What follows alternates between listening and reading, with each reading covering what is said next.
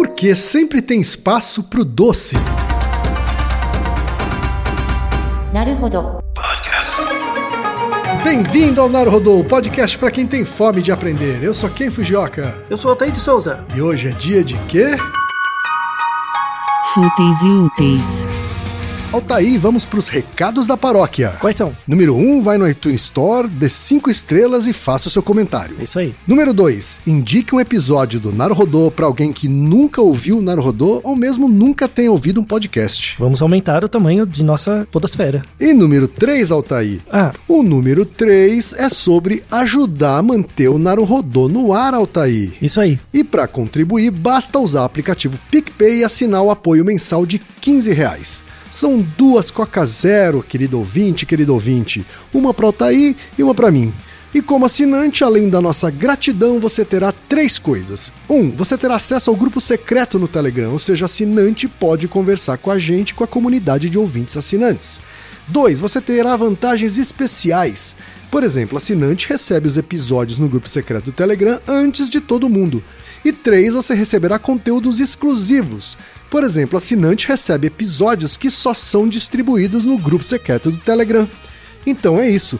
Baixe o aplicativo PicPay e assine o apoio mensal. Com o PicPay você ainda vai poder pagar boleto, transferir dinheiro entre amigos, recarregar celular, sacar o saldo em qualquer banco 24 horas sem taxa.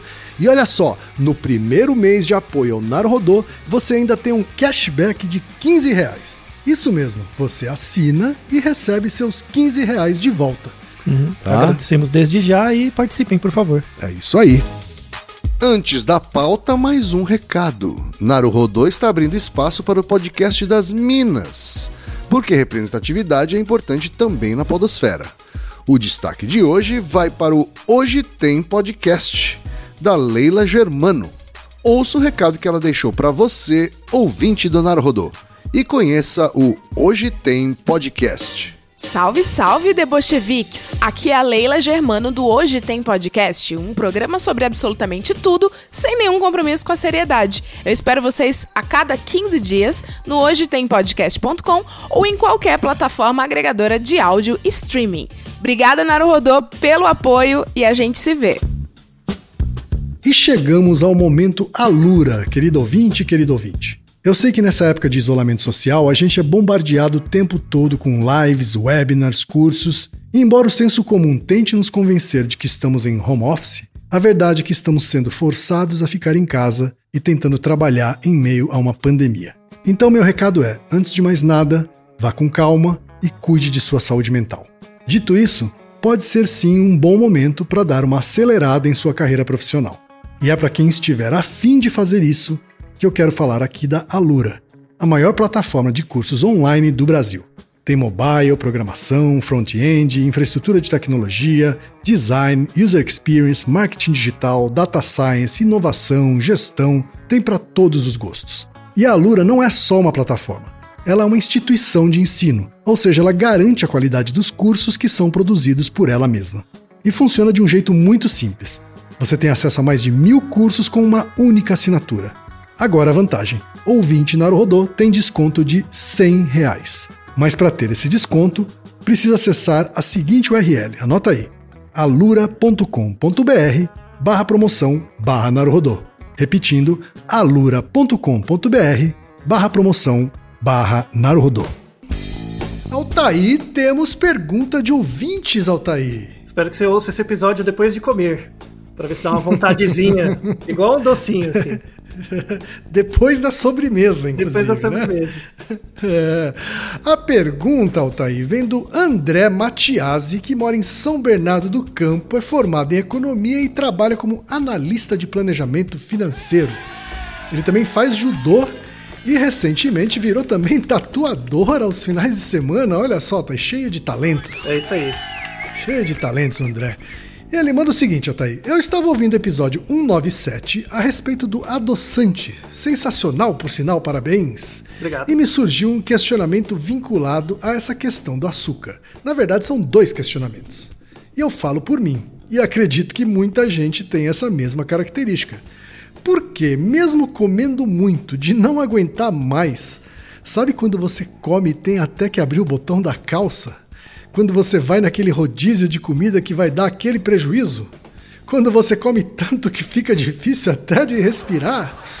Então, porque mesmo depois de comer tanto e não aguentar mais nada, sempre sobra um espacinho pro doce. Como se o doce fosse mesmo para um compartimento separado do estômago. Eu já ouvi também muita gente dizer que o açúcar causa tanta dependência quanto uma droga pesada. Essa comparação faz sentido? É, então. E aí, hein? Por que é que sempre tem um espacinho pro doce? Porque é verdade, Altair. Você concorda com ele? Hã? Eu concordo com ele.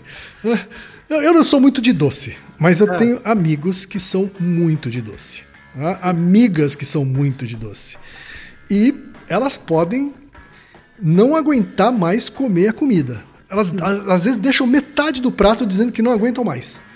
Mas para sobremesa tem um espacinho e elas também dizem que é porque vai para um compartimento separado. Mas, mas você nunca, nunca teve essa vontade, você?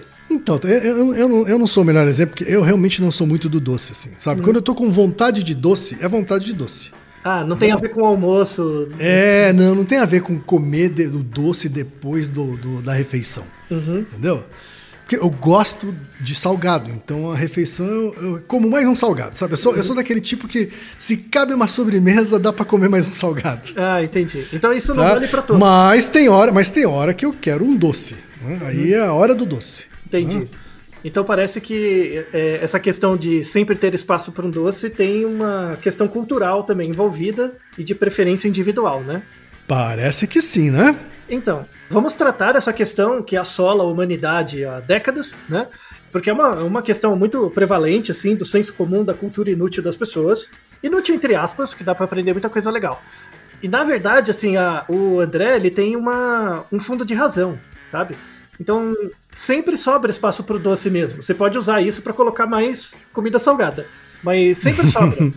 Então vamos falar das primeiro das causas materiais e formais, né? Do, do porquê que sempre sobra um espacinho pro doce. A- Algumas pessoas querem utilizar esse, esse espaço, outras não. Né? Por que, que isso acontece fisiologicamente? E aí depois a gente responde a outra pergunta dele sobre o suposto vício em comida, em, em açúcar, né? No caso. Certo, É, certo. até no episódio 197, né, que a gente falou sobre adoçante, a gente menciona isso bem en passant. É, a gente vai desconstruir algumas coisas ligadas ao vício, não só em açúcar, mas em comida em geral. E algo foi mencionado assim também no episódio 195, que é se beber sucos de frutas aumenta o risco de câncer. Que a gente ficou discutindo sobre o açúcar, especificamente. Mas agora a gente vai discutir sobre a digestão, né? Como que a gente come os alimentos, né? Qual, qual... Porque, por exemplo, como que você sabe quem que você tá saciado? Tipo, você tá comendo, você vai no rodízio, começa a comer e tal. Como que você sente que você tá saciado? Tipo, já deu. ah, aí você perguntou pro cara errado. Eu nunca tô saciado, Altair. Nunca?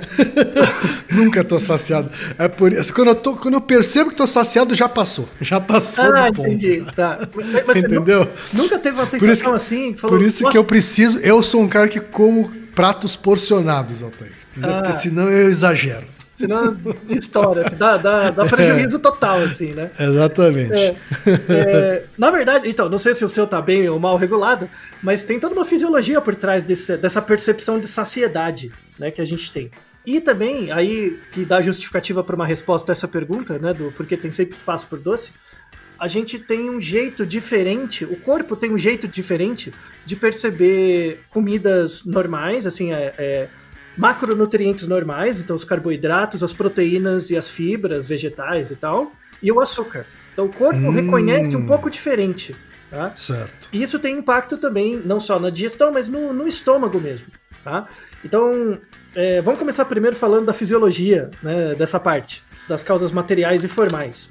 Então, quando você come, primeiro, tem um fenômeno comportamental, né, que é chamado de fenômeno da habituação. Habituação. Habituação. Isso. Acontece não só com comida, mas com várias coisas. O que, que é habituação? A habituação é o seguinte: quanto mais você faz uma coisa, é, menos estimulante ela é pra você. Você vai se habituando a ela, tá? Hum, É, a cada garfada, sei lá, que você tem, você tem uma. uma então imagina que você está com fome, você começa a comer. Cada garfada a mais é uma garfada a menos que você vai dar, tá? Porque você vai indo no sentido da saciedade e você vai tendo menos vontade de comer. a habituação ela não serve só para comida, ela serve para qualquer estímulo sensorial. Todos os nossos órgãos, por exemplo, você deve estar vestido, né? Você nem percebe que tem uma roupa em cima da sua pele. Por que, que você não percebe? Verdade. Né? Porque os, Verdade. os receptores se habituam. Ou quando você está ouvindo um sonzinho de fundo, de repente você não ouve mais. Na verdade, você ouve, mas não percebe que ouve. Porque o seu, sistema perceptual teve uma habituação. Com comida é a mesma coisa. Você vai comendo, chega uma hora que deu, né? Assim, é, chegou num, num limite. Você não percebe mais o prazer do comer. Você está dizendo que esse, essa dinâmica aí funciona não só com comer, é isso? Para vários, para qualquer estímulo sensorial, na verdade. Tá? Ah, então. É isso que, me- isso que me chamou a atenção. É, então a habituação vale para isso. No caso da, por exemplo, de som, de, de alguma coisa tátil ou da luz, quanto mais tempo você vê, ou ouve, ou sente, isso vai virar um ruído branco. Você deixa de ouvir, deixa de ser saliente. Verdade. Porque está sempre presente no ambiente. Verdade. É, a comida não. A comida assim, você vai comendo. Então, quanto, quanto mais você come, menos fome você tem. Então, você está entrando no estado de saciedade. Certo. E quando, quando você está saciado, você para. Aí entrando. Quer dizer, as pessoas normais param, pelo Isso, menos. né? isso. Ou pelo menos dá uma pausa, né? Pode ser que uma pausa, tá? Sim. E aí você volta de Eu, eu, que- eu, queria, eu queria saber fazer isso, viu? Então, é, tem um artigo em 2001 que foi escrito é, numa revista que chama Brain, né, de neurociência, que eles viram esse efeito positivo que depois vira negativo, né, o efeito da habituação do chocolate. Então eles pegaram pedacinhos de chocolate, eles davam para pessoas dentro da ressonância magnética. E a pessoa comia, e aí a cada, quando ela comia um pedaço e engolia, ele dava outro pedaço. Tá? Você sabe que me veio uma imagem estranha com uma pessoa dentro da tomografia comendo recebendo chocolate. para comer. Isso, é, você nem imagina o que já fizeram na ressonância com a pessoa. Mas, enfim, esse é, é um experimento de boa até. É, Então a pessoa vai comendo, eles vão monitorando. E aí eles começaram a notar que quando a pessoa não tinha comido chocolate, o chocolate doce, né, é algo prazeroso. Tem uma área, assim, tem várias áreas relacionadas com a detecção de estímulos, a, a percepção desse estímulo como algo positivo ou negativo, e depois a tomada de ação em relação a ele. A habituação no cérebro, ela tem três áreas cerebrais principais, tá? Só dando os nomes, tá bom? O primeiro é o córtex cingulado anterior, o segundo é o, o córtex órbito frontal e tem o hipotálamo, tá? São essas três áreas. Mas o, o, o importante é você perceber assim que todo o processo decisório, todo o processo decisório no cérebro, ele acontece assim: é a identificação do estímulo. Você vai primeiro identifica o estímulo, depois você identifica se ele é, é reforçador ou punitivo, e depois tem um mecanismo de tomada de decisão, que é o que eu faço com isso. Então eu te, eu te dou um chocolate. Primeira coisa, você reconhece, é um chocolate. Né? Aí tem uma área. Aí você come o chocolate. Quando você come o chocolate, esse chocolate vai eliciar uma sensação interna ou positiva de prazer ou de desprazer, tá? Que são duas áreas separadas, a área do prazer e do desprazer. E aí depois tem um comportamento posterior, que é o seguinte: o que, que eu faço com isso? Eu pego outro chocolate ou eu recuso o próximo? Tipo, já deu. Tá? Certo. Então a habituação tem essas três fases: a identificação, a, a categorização e depois a decisão final. A área que estuda isso, né, tem um, um- campo que estuda isso, é o aprendiz, é, chama Action Outcome Learning. Então é aprendizado, base- aprendizagem baseada na ação e no resultado. Tá? Certo. Então você aprende um condicionamento com base na experiência anterior. Isso é muito, muito descrito na psicologia comportamental, tal, no behaviorismo, mas no- na neurociência tem três áreas que são relacionadas com esse Action Outcome Learning. E aí esse artigo de 2001 estava vendo isso. Então ele começou assim, ele dava o chocolate para a pessoa. Aí ele via que tinha uma, uma área do córtex órbito frontal que ficava ativada. E essa área é relacionada com o prazer com o estímulo. Então, ah, tô comendo chocolate, ele é prazeroso para mim, é reforçador. Quanto mais chocolate você dá para pessoa, com o tempo, essa área do órbito frontal ia diminuindo a atividade e aumentava a atividade de uma outra área, que era a área relacionada com a punição. Com a Tá? punição. É, a pessoa percebia como desprazer, porque já estava muito cheia. né? Certo. Então, ah, não, não, tá bom, já, já deu, tá? E, ah, inclusive, é um, um problema, né, da, da área de análise de comportamento, assim, de, de quem é meio mal formado, né, da teoria clássica do reforço, que elas, eles acham que existem essa ideia de reforçador primário, Então, é, comida é sempre reforçador. Depende, depende do contexto. Se você já comeu muito, a- você não quer mais. A comida não é um reforçador, ela te pune. Né? Sim. Então, se- sempre, sempre não existe reforçadores e punidores em si. Eles sempre estão dentro de um contexto, tá? E esse artigo mostra bem isso, que mesmo o chocolate pode ser punitivo, dependendo da quantidade que Do nível de saciedade, né? Aham. Exatamente. Tipo aqueles cachorros que recebem reforço com petisco, Uhum. né? É que geralmente são petisquinhos pequenos, assim, né? Sim. Que você dá de um em um, então demora pra saciar, né? Isso, aí, aí você já fez o cachorro fazer um monte de coisa. Tá? Uhum. Se bem que o cachorro é parecido com você, ele tem um senso de saciedade bem limitado também, viu? Mas enfim, ele, ele segura bastante. Tá aí, olha só, eu tô mais pra cachorro que pra humano, Pois então. é, nesse caso, talvez. né? Então, assim, no nosso cérebro, quando você come algo, né? Não, não só chocolate, vale para qualquer coisa. Tem essa atuação dessas três áreas: a identificação, a categorização do, do estímulo como sendo um reforçador ou uma punição, e depois o resultado, né? O que, que eu faço com isso. Até aí tudo bem. Então imagina você comendo. Você está comendo lá, almoçando. Além do cérebro, tem que ter alguma comunicação com o estômago. Porque imagina, você está comendo, seu cérebro está identificando a comida, mas o cérebro não identifica o volume da comida. Né? Certo. Então, por exemplo, onde você está comendo lá o chocolate, seu estômago está ficando cheio, seu cérebro tem que ter um jeito de perceber que está enchendo. E aí a gente tem também feixes nervosos que vão do, do estômago para o cérebro. Tá? certo. É, esses feixes, eles são relacionados com a dilatação do estômago, né? Então eles dão um, um sinal assim da dilatação do estômago e eles passam, é, eles fazem parte de uma cadeia de nervos cranianos ligados ao nervo vago. O nervo vago a gente falou muito no Naruhodo sobre soluço, né? Uhum. Por isso que quando tem gente que come demais soluça no final. É verdade, é Né? verdade. Então, já é, é- Quando você tá comendo demais, a menos que seja muito glutão, né? Você tá comendo mu- muitos pedaços grandes, aí você soluça. Mas se você tá comendo pedaços pequenos e chega uma hora você começa a soluçar, é um sinal comportamental que já tá cheio. Tá? Assim, pelo menos no, no estômago tá cheio. Agora, um parênteses aqui, ó, aí. Significa então que qualquer tipo de droga, por exemplo, que consiga ativar esse mesmo mecanismo de saciedade é uma droga poderosa para emagrecimento, para então, muito a bem. Comer menos. Muito bem, você está pegando as intuições. Porque assim, eu, eu falei agora de uma, de uma via, né? é, de uma via fisiológica, e falei do, de áreas no cérebro. Mas o que, que liga essas coisas, né? São. é, tem aí a causa material, né? É, fo- formal, desculpa. Que são os hormônios. Né?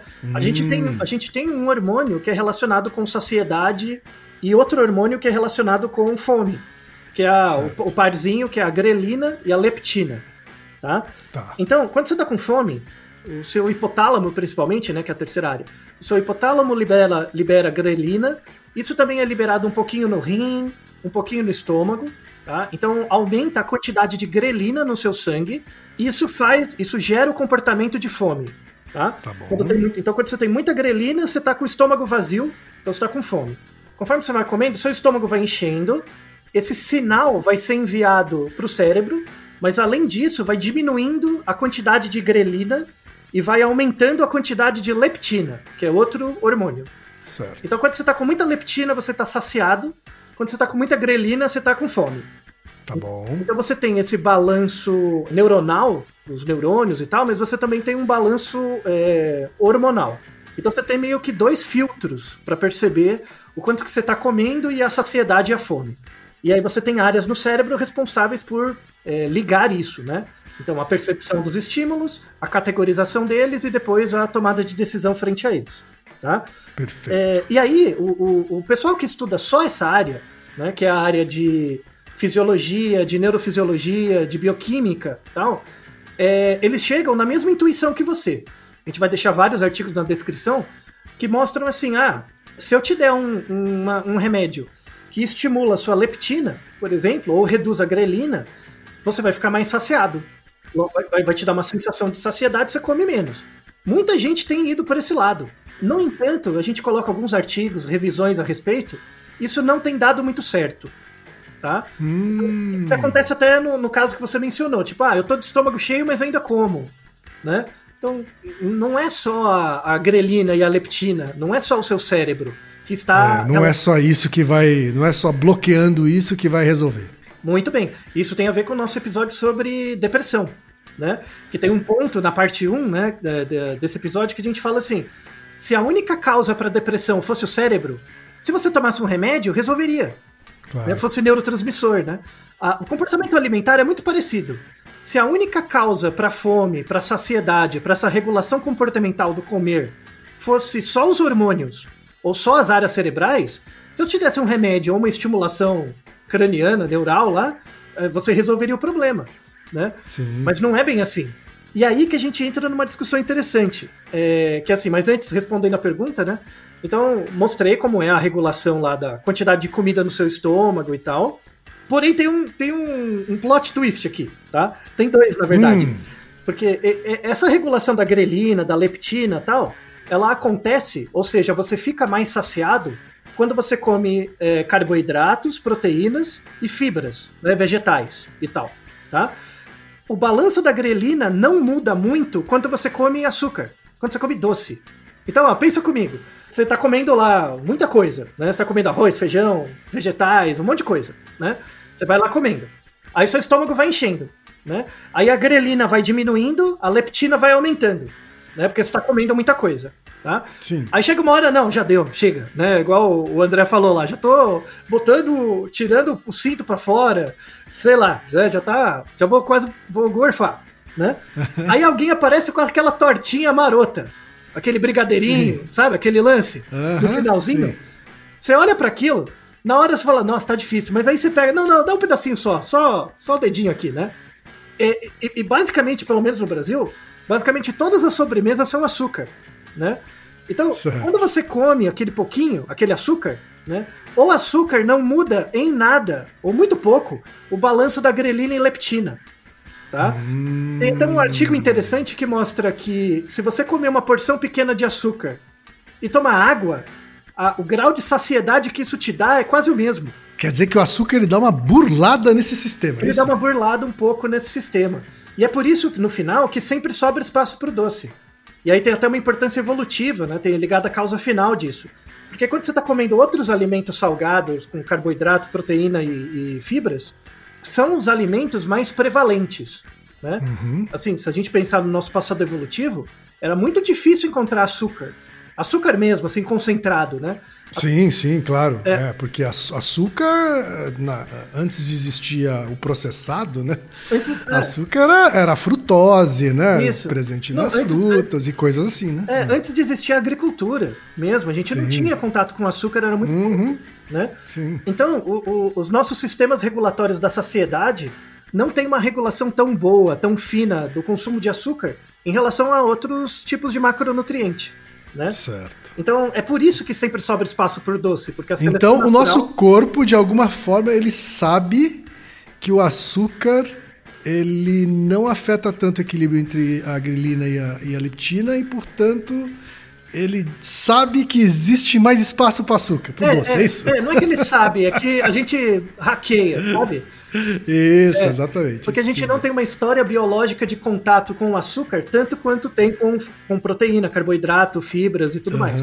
Né? Então essa afirmação é, prosaica Faz... Ela tem lá o seu fundo científico. Tá? Faz sentido. Não, não faz sentido. Ah. Para boa parte das pessoas, sempre sobra aquele espacinho, né? Certo. É, e aí a gente, assim, entra, né? No, o primeiro plot twist é esse, né? Que tá a, a, o balanço da grelina e da leptina não é muito alterado quando você consome açúcar.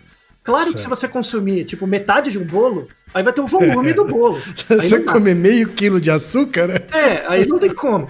Tá, mas aquela, aquela uhum. assim, tudo bem. Tá? Então, sempre, é, é verdade, sempre sobra espaço pro doce. Tá? O outro plot twist é o seguinte: o que, que afeta o balanço da grelina e a leptina? O quanto você come, né? A saciedade. Mas tem mais uma coisa que é sono. Sono. Hum, é. segundo plot twist. Sim. Por quê? Porque a grelina é, é liberada onde? No, no hipotálamo. E o hipotálamo é muito importante para a regulação do ciclo vigília-sono. Isso é uma verdade. Você dormir mal engorda. Não importa o quanto você coma, se você come bem, faz dieta e tal. A grelina ela tem uma, uma outra importância, além da, do, do, da gestão do, da fome, é, ela, ela atua num sistema de regular o quanto de gordura você armazena no seu corpo ou não. Tá? O quanto de energia que você consome é transformado em gordura. A grelina tem um papel nisso. Se você é privado de sono, você está dormindo pouco, ou dormindo mal, ou dormindo em horários, ca- cada dia um horário diferente, isso vai dar uma desregulação da quantidade de grelina que seu corpo produz. Isso vai afetar a maneira como você aloca gordura e provavelmente você vai ganhar peso, mesmo comendo a mesma coisa. Isso é importante. Já tem várias revisões da associação entre saciedade, fome e sono. Isso é muito bem descrito. Tem até uma revisão da Associação de Sono Americana mostrando que se você dorme mal, o fato de dormir mal é como se você consumisse 300 calorias a mais por dia, por conta do Oh. desbalanço do seu cérebro. Tá? Nossa. É bastante. E na quarentena, né, Thaís? A gente tem gente que. Eu conheço gente que tá dormindo mal, passou a dormir mal, Uhum, né? Passou a ter cada dia um horário para dormir isso. é, e coisas assim. Perda da E rotina. eu conheço gente que é o contrário, gente que conseguiu disciplinar o horário de dormir. Uhum. Né? Que consegue agora dormir mais cedo, acordar mais cedo. Né? Assim, é claro que isso é uma coisa muito de que varia de indivíduo para indivíduo. É do indivíduo, né? isso. Mas a gente está tendo esses dois fenômenos. Né? Isso. E aí a gente sai das causas materiais e formais, né, dessa do comportamento alimentar e entra na causa eficiente. Porque tem uma discussão muito grande na literatura que aí tem a ver com o que o André comentou, que é a parte final do e-mail dele, né? Já ouvi também, já ouvi dizer que muita gente fala que o açúcar causa tanta dependência quanto uma droga pesada. Você deve ter ouvido falar disso, né? Sim, sim. Então, a parte final do episódio é meio que desconstruir isso. Desconstruir essa ideia do, do comportamento alimentar. Não vale só para açúcar, vale para qualquer coisa, qualquer alimento, na verdade, como algo que vicia. E não é bem assim. Não né? é bem assim. Mas é importante saber da onde saiu esse- essa fala. Tem muita literatura, vamos deixar alguma na- algumas, alguns artigos na descrição, que falam sobre o vício em comer, é, mas não o vício na comida. Isso é importante. Então, por exemplo, você falar que a Se fala muito sobre o vício de chocolate, né? isso. Você falar que o vício em açúcar é um vício não é verdade. Pode ser que o comportamento alimentar tenha um distúrbio, mas é o comportamento do sujeito como um todo. Então, quando você come um chocolate, não é o seu cérebro que come um chocolate, não é o seu estômago, é você. Você é um indivíduo completo, tá? Sim. E aí vol- volta bastante de uma forma bem interessante no seu comentário, que é, por exemplo, quando você muda o contexto. A quarentena é, um- é uma mudança de contexto. Então, por exemplo, é, consumo de drogas. Então, tem muita gente pesquisando se o consumo de drogas, lícitas ou ilícitas, tem aumentado com a quarentena. E aí tem uma discussão bem interessante que a gente traz para o comportamento alimentar também, que assim, quando você está em casa, você tem que ficar o dia inteiro em casa. Quando você está em casa, não é que te dá mais fome, é que você tem mais tempo de acesso à comida. Por exemplo, imagina que é, isso, isso na psicologia experimental é chamado princípio de Premack. Vamos deixar um artigo explicando o princípio de Premack, que é muito útil. Tá? O princípio de Premack fala o seguinte: todo comportamento que você emite, ele arrasta de forma indireta outros comportamentos. Tá? Eu vou dar um exemplo que é do cigarro. Imagina que você fuma, tem o seu dia normal, então você sai de casa, vai pro trabalho, faz suas coisas, volta para casa, você tem sua rotina casa-trabalho. E você sabe que você não pode fumar no escritório. Então, você vai descer lá, fuma lá um período que você quer. Logo, como existe uma restrição de certos ambientes que você não pode fumar, se você quantificar em tempo, a pessoa, em média, ela fuma por menos tempo. Então imagina, ó, o dia tem 24 horas. Isso não muda. O dia tem sempre o mesmo tempo. Nessas 24 horas, você di- divide essas 24 horas em várias atividades. Sair de casa, pegar o ônibus, ir até o trabalho, voltar e tudo mais. Nessas atividades, tem uma delas que é fumar. E ela ocupa uma certa porcentagem do tempo do seu dia. Certo? O que que acontece, ó? Se eu mudar o contexto, então imagina a sua rotina casa-trabalho. Se eu mudar o contexto, por exemplo, agora você está em quarentena, você vai passar 24 horas por dia em casa. Você não vai ter mais deslocamento, não vai ter mais nada disso. Você vai passar 24 horas do dia em casa. Você continua com as mesmas 24 horas do dia, mas o tempo disponível que você tem para provavelmente fumar é muito maior do que o tempo que você tinha quando você trabalhava da forma convencional. Tudo bem? Ou seja, Sim. quanto mais tempo em casa você passa, mais disponível é para você fumar. Uhum, sim. Logo você fuma mais. Mas você não Especialmente porque hoje, na maioria dos escritórios, você não pode fumar dentro do escritório. né? Isso. Então, Isso. E agora, na sua casa, você estabelece as suas leis, né? Vamos Exato, a assim. sua rotina. Então, se você pegar. É, é quantificação, não tem a ver com o sujeito. Não tem a ver, ah, eu fiquei com mais vontade de fumar ou menos. Não é isso. Tá? A explicação do princípio de Premack não é essa. Se você. Ainda bem que eu parei de fumar cigarro É, então. antes da pandemia, viu? Pois é. Mas para algumas pessoas pode, ter, pode ser o contrário. Então, por exemplo, imagina que aquela pessoa, uma pessoa que condicionou fumar naquela descidinha do, do escritório. Só, só na decidinha. Só na de- Agora não tem mais a descidinha. Aí a pessoa pode não fumar. Ou tem outras pessoas que fumam em casa. Como ela passa o dia inteiro em casa, aumenta ó, a probabilidade dela fumar. Isso não tem a ver com craving, não tem a ver com que ela tá deprimida. É o tempo de exposição à possibilidade do estímulo. Por exemplo, o, o princípio de Premack é assim: quanto mais tempo você passa em casa, maior o número de oportunidades que você tem de fumar. Como que eu faço para você diminuir ah, o fumo? Eu, eu faço você, por exemplo, passar mais tempo no escritório. Né? Como você não pode fumar lá, de tabela você vai fumar menos. E não tem a ver com o vício do seu cérebro, necessariamente. Tá? Então, no comportamento alimentar é a mesma coisa. Tem pessoas que estão comendo mais, porque em casa elas já comiam mais. E agora, como você passa o dia inteiro em casa, você tem mais licença para comer mais. Tem pessoas que estão comendo menos. Então, o, o- a refeição que ela dava PT era a refeição do almoço que ela comia lá, lá perto do, comia lá no, no, no No prato livre, no self-service livre. Isso, do PF lá da- do, do trabalho. Agora não, como ela fica em casa, às vezes esses condicionamentos mudam. E aí isso, isso dá uma, uma quebrada, pelo menos no, no que diz respeito ao comportamento alimentar, nessa ideia de vício em comida. né? Eu perdi peso, eu perdi peso durante a quarentena assim, Altair, porque eu tô comendo de maneira porcionada, Uhum, muito bom. sabe? Então, Então, então, eu isso- acabo comendo menos do que eu comeria em lugares onde é onde tem a correria. onde é, é o buffet livre. Isso, isso. Então, é- é- essa estratégia ela funciona para você. Pode ser que não funcione Uhum. para outra pessoa. Sim, verdade, é Então, individual, claro. É, mas, mas essa é uma aplicação do princípio de Premack. Né? Uhum. Você condiciona um comportamento e isso arrasta uma série de outros comportamentos. Então os comportamentos eles não são punidores ou reforçadores. Eles estão dentro de uma cadeia de comportamentos. Né?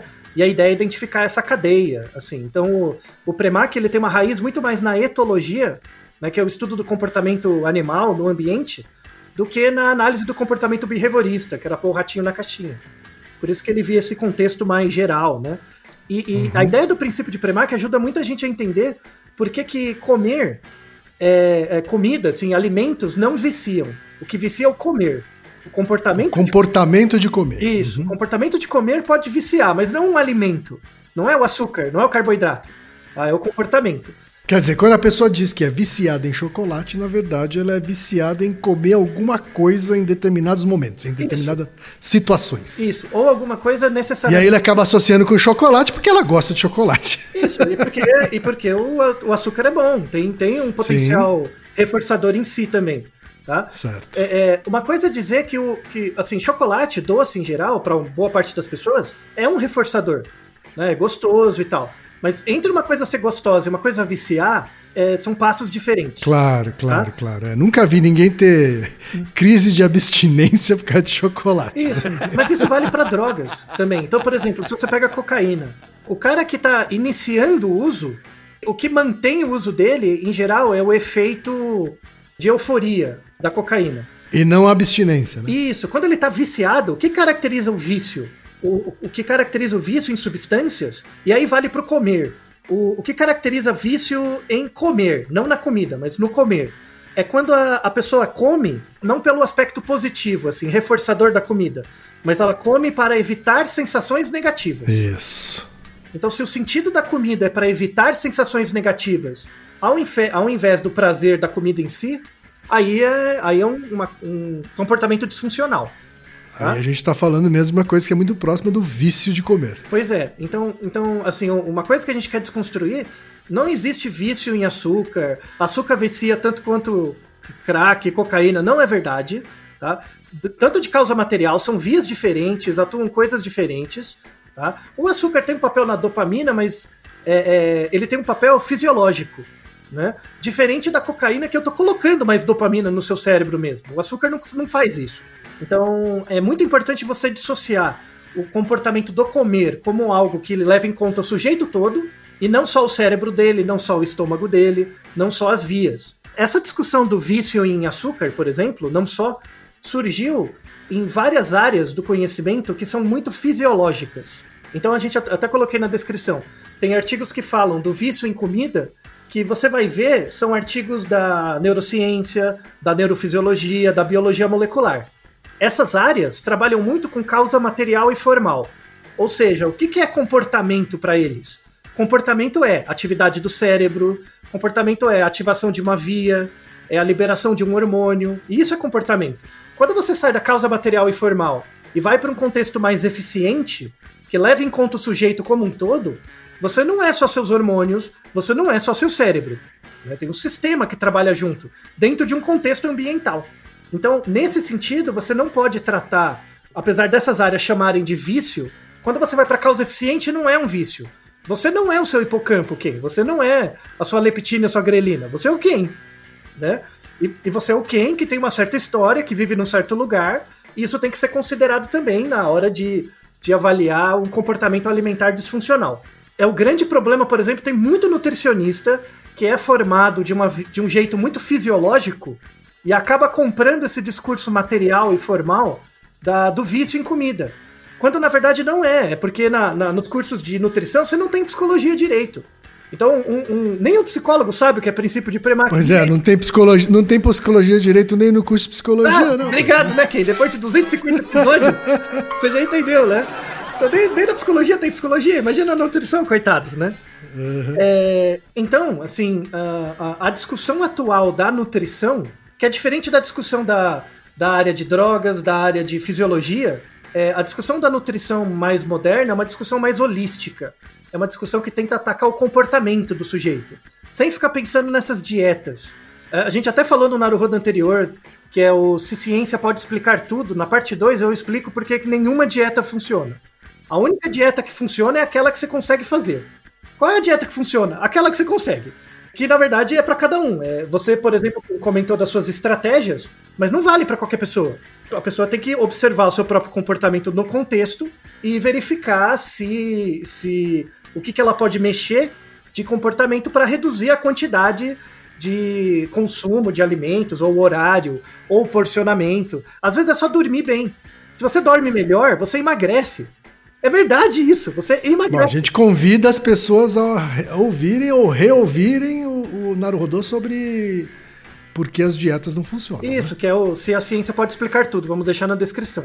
E aí, para fechar, dentro desse veio, né, novo veio da, da nutrição, já era hora, que é uma nutrição mais comportamental, eu convidei uma amiga, né, que já participou de um Naruhodo anterior, a Marli Alvarenga, que vai falar também um pouquinho, até com mais propriedade do que eu, sobre a questão do vício em comida. E eu queria que ela comentasse um pouco sobre a questão. Então vamos ouvir a doutora Malha Alvarenga, que é nutricionista com mestrado e doutorado pela USP, docente da Faculdade de Saúde Pública da Universidade de São Paulo, supervisora do grupo de nutrição do Programa de Transtornos Alimentares, Ambulim, e coordenadora do grupo especializado em nutrição, transtornos alimentares e obesidade Genta, e idealizadora do Instituto Nutrição Comportamental. Vamos ouvir então. Fala, Marli. Nós não conseguimos concordar com a existência do vício em comida, em nenhuma comida. Embora possam haver algumas semelhanças, muito mais numa descrição daquilo que as pessoas mencionam, nossa, não paro de pensar em tal coisa, e muitas vezes isso inclui os doces e o açúcar, o que lembra então a descrição de vício. No caso da comida e mesmo do açúcar, não existe uma questão de tolerância, que seria o fato de uma busca cada vez mais escalar por essa substância, como se vê em droga. E nem também existe a questão da abstinência. Se alguém não comer açúcar, isso não lhe fará falta do ponto de vista nutricional, mas absolutamente a pessoa não vai ter tremores, sudorese e nada disso.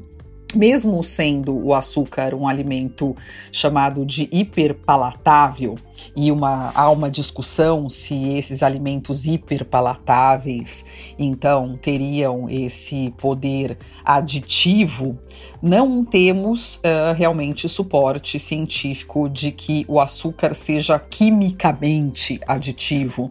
Não há uma quantidade de açúcar que seja normal e uma quantidade química que cause uh, algum efeito potencial diferente.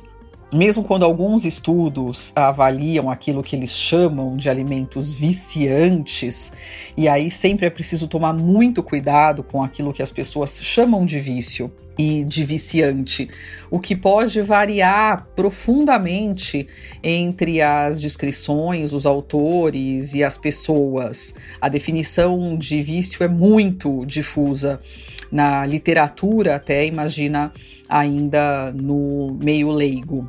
Então, esses estudos que procuram avaliar os tais alimentos viciantes colocam muitas vezes os alimentos ricos em açúcar e descrevem consumos mais abusivos.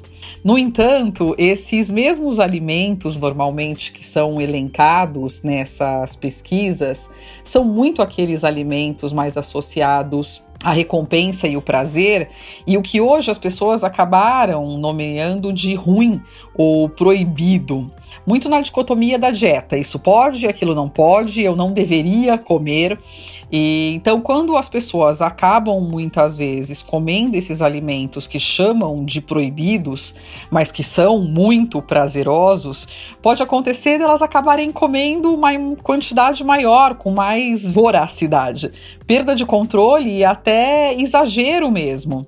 E aí ficam culpadas, e aí muitas vezes então dizem que não vão mais comer aquele alimento o que alimenta esse ciclo. É muito comum ouvirmos de alguns pacientes: eu não posso lidar com chocolate, para mim isso é tudo ou nada. Se essa pessoa insistir nisso, ela sempre vai cair de vez em quando no tudo.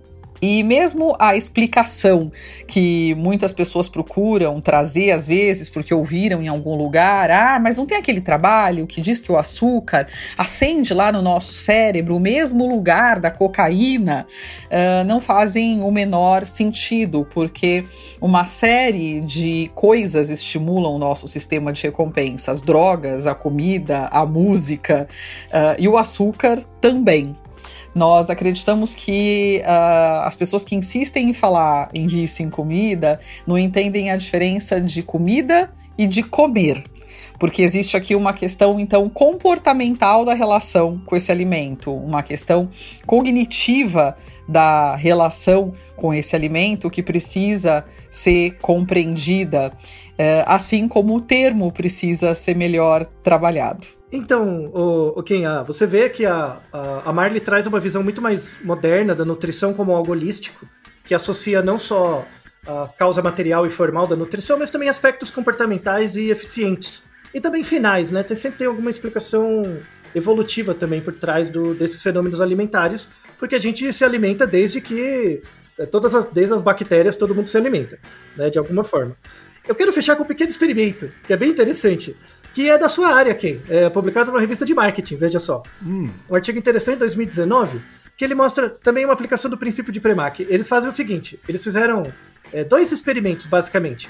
Um numa escola, né? Uma escola infantil tal, e o outro numa, numa loja, num supermercado. Tá? Hum. Eles queriam saber se o cheiro influenciava o consumo de alimentos. É um cheirinho, eu coloco um cheirinho no ambiente. Aí eles fizeram o seguinte: eles foram numa no, na cafeteria de uma escola, tinha lá as crianças, os adolescentes. Eles colocaram em, duas, em dois dias diferentes um cheiro de cookies, né? Sabe aquele cookie com chocolate, né? Já as uhum. pessoas já dá aquela coceira no estômago, né? Tal. Cheiro de cookies. Em outra condição ele colocou cheiro de pizza. Em outra condição cheiro de maçã.